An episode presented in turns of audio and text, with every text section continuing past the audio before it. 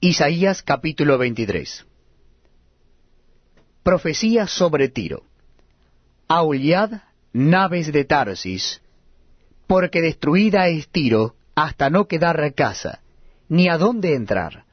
Desde la tierra de Kitim les es revelado. Callad, moradores de la costa, mercaderes de Sidón, que pasando el mar te abastecían. Su provisión procedía de las sementeras que crecen con las muchas aguas del Nilo, de la mies del río. Fue también emporio de las naciones. Avergüénzate, Sidón, porque el mar, la fortaleza del mar, habló diciendo, Nunca estuve de parto, ni di a luz, ni crié jóvenes, ni levanté vírgenes. Cuando llegue la noticia a Egipto, tendrán dolor de las nuevas de Tiro.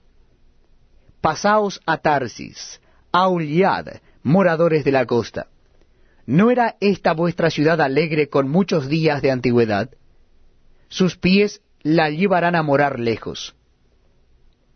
¿Quién decretó esto sobre Tiro, la que repartía coronas, cuyos negociantes eran príncipes, cuyos mercaderes eran los nobles de la tierra?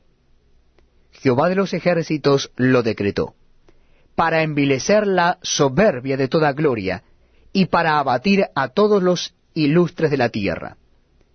Pasa cual río de tu tierra, oh hija de Tarsis, porque no tendrás ya más poder.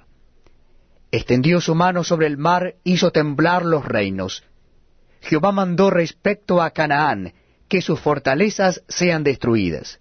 Y dijo, no te alegrarás más, oh oprimida virgen hija de Sidón. Levántate para pasar a Kitim, y aún allí no tendrás reposo. Mira la tierra de los caldeos.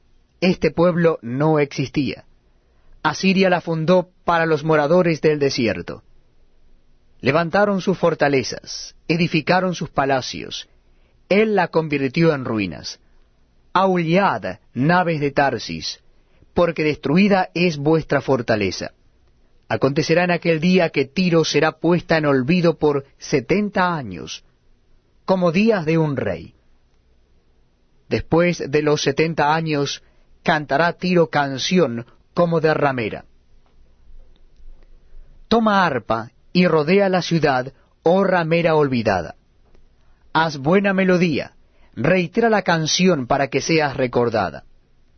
Y acontecerá que al fin de los setenta años visitará Jehová a Tiro, y volverá a comerciar, y otra vez fornicará con todos los reinos del mundo sobre la faz de la tierra.